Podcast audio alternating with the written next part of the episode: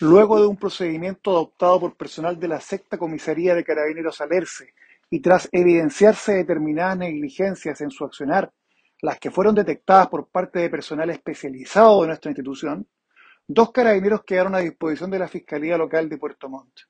De forma inmediata, ante los antecedentes recabados, se iniciaron los actos administrativos correspondientes para desvincular a ambos funcionarios de nuestra institución.